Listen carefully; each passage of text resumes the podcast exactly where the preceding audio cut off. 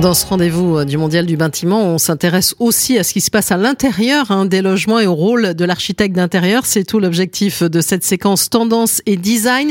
Le sujet de ce mois-ci concerne le parquet. Avec cette question, est-ce que c'est un revêtement éco-responsable? Euh, Pour euh, répondre à cette question, on accueille Erika Dubois. Bonjour. Bonjour. Qui est donc la fondatrice d'Erika Design et vous êtes aussi adhérente au pôle action des architectes d'intérieur d'Île-de-France. Donc déjà, comme toujours, c'est traditionnel. Vous présentez évidemment en quelques mots. Oui, alors bonjour, je suis donc Erika Dubois, euh, architecte d'intérieur diplômée de l'ESAM Design. Euh, J'ai créé mon agence Erika Design, basée euh, en Ile-de-France. Je dirige plutôt vers euh, des particuliers et euh, comme j'adore jouer au Tetris, je suis plutôt spécialisée dans les petites surfaces. D'accord, je vois ça très concrètement. Alors justement, on va faire du Tetris avec les parquets. C'est plutôt pas mal ça, parce que finalement c'est le sujet. Peut-être avant de rentrer dans le détail aussi sur les particularités du parquet, se demander s'il est éco-responsable, un petit peu d'histoire, c'est toujours bien euh, à rappeler à nos auditeurs. Tout à fait. Alors le parquet, comme on le sait, ou en tout cas le bois, est un matériau qui est connu depuis la nuit des temps et euh, pour ses qualités notamment isolantes, sa robustesse. Donc il est utilisé depuis toujours. Dans l'architecture, on l'utilisait ce qu'on appelait à l'époque en plancher. C'était pas mhm. encore du parquet, c'était des planches de bois clouées les unes à côté des autres qui permettaient d'isoler alors principalement les étages, on l'utilisait moins en rez-de-chaussée. Mais on l'utilisait pour tout ce qui est étage, escalier, toutes ces, euh, toutes ces, euh, tous ces besoins en fait. Il a évolué au fil du temps et il deviendra parquet finalement au XVIIe siècle, à la fin du XVIIe siècle, ou en tout cas il sera connu tel, euh, grâce euh, au château de Versailles. on n'est pas sur la petite surface là quand même. on n'est pas sur la petite surface. Et là, quelque chose d'assez exceptionnel. En fait, on ne travaille plus le parquet comme des planches brut, on va vraiment s'en servir comme un élément décoratif. Euh, ça va vraiment devenir un travail, un mélange de dimensions, un, mélange d'essence qui vont créer un motif spécifique et qui ne sera plus uniquement fonctionnel, mais qui sera en même temps décoratif. Et là va s'en suivre une course finalement avec euh, tous les châtelains de l'époque, les aristocrates qui veulent tous leurs motifs plus beaux les uns que les autres. On peut retenir parmi eux notamment le parquet Chantilly ou le parquet Aremberg. Ensuite, le parquet continue d'évoluer. Mhm. Il se démocratise un petit peu, ou plutôt il s'embourgeoise. On va le retrouver notamment euh, dans tous les immeubles haussmanniens, grâce à Haussmann. Là, on va découvrir le superbe motif point de Hongrie, qui est toujours très tendance et très publicité euh, de nos jours. Il continue sur l'évolution. On arrive au XXe siècle. C'est ça. On arrive au XXe siècle, euh, l'industrialisation, la mécanisation. Et là, tout le monde le connaît, ce superbe petit parquet à damier, dans les immeubles des années 50, 60, 70 plutôt. Euh, c'est un parquet qui est vraiment révolutionnaire puisque c'est un parquet collé. Euh, il est engendré notamment par euh, l'évolution de l'architecture et par le chauffage au sol. Il fallait trouver une autre solution. On ne pouvait plus poser un parquet de manière mécanique le clou au sol, donc il fallait trouver une autre astuce. Et petit à petit, avec euh, la démocratisation du parquet, euh, la démocratisation surtout des grandes surfaces de bricolage, l'envie ah de tout faire soi-même, on a vu l'apparition des parquets flottants et des parquets clipsables. Ah, ça, c'est bien pratique. C'est très pratique quand on veut le faire soi-même, effectivement. Donc voilà, c'est vrai que c'est un petit peu l'évolution. Donc on a vu comment on est arrivé finalement vers des produits qui étaient un petit peu plus travaillés, on va dire. Et maintenant, mhm. alors on est au 21e siècle, on va voir avec vous, Erika Dubois, quels sont les, trois grands types, on va dire, de, de, de parquets tout à fait. Alors on retrouve vraiment trois grandes euh, types de parquets.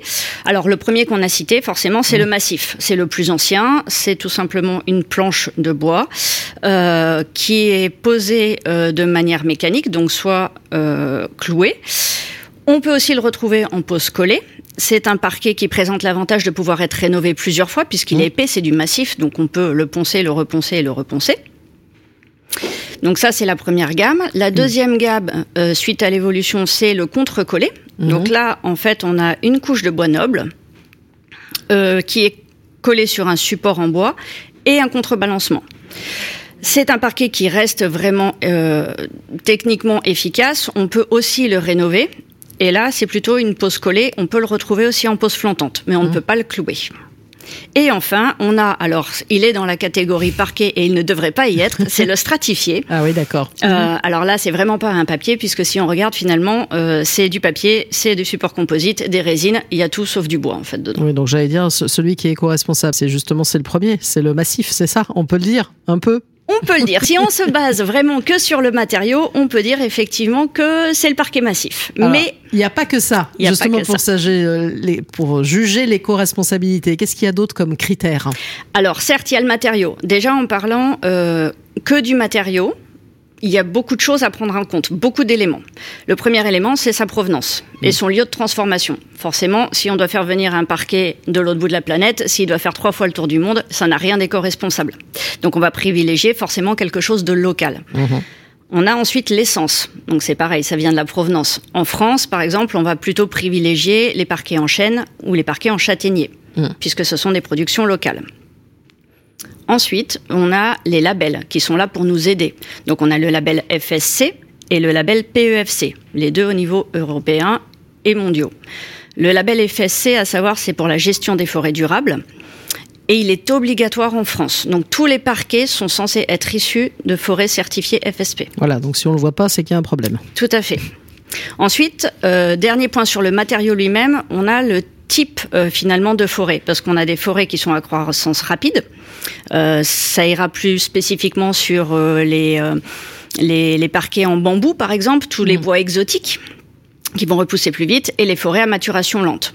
Donc ça, ce sont les premiers, les premiers points sur le matériau bah, lui-même. c'est le matériau lui-même. Mais après, vous avez parlé notamment de colle. Et, là, il y a une question à se poser aussi. Tout à fait. Mm. Parce que même le parquet massif, et finalement, il faut le traiter, il faut le rendre pérenne, il faut le protéger. Donc dessus, on a des cols, on a principalement des vernis ou de l'huile. Et idem pour le contre-coller, forcément, il est contre-collé. Il y a bien colle dedans, donc on a forcément dedans de la colle ou des résines. Donc ces points-là sont à prendre en compte. On développe aujourd'hui des résines, euh, des colles et des vernis naturels, mais ce n'est pas sur la totalité des parquets. Donc ça, c'est cet aspect-là. Euh, il faut regarder ça un peu de, près. Euh, techniquement, c'est plus ou moins qu'est-ce qui peut être réalisable ou pas réalisable? Et c'est là peut-être que euh, l'architecte d'intérieur a un rôle à jouer parce que celui qui se dit moi je veux du parquet éco-responsable, c'est peut-être pas si facile que ça de, le choisir. Effectivement. Alors c'est pas facile parce qu'on a les contraintes techniques sur le chantier. Euh, on a donc toutes les contraintes qu'on a vues pour bien prendre en compte finalement euh, le, bon choix de parquet.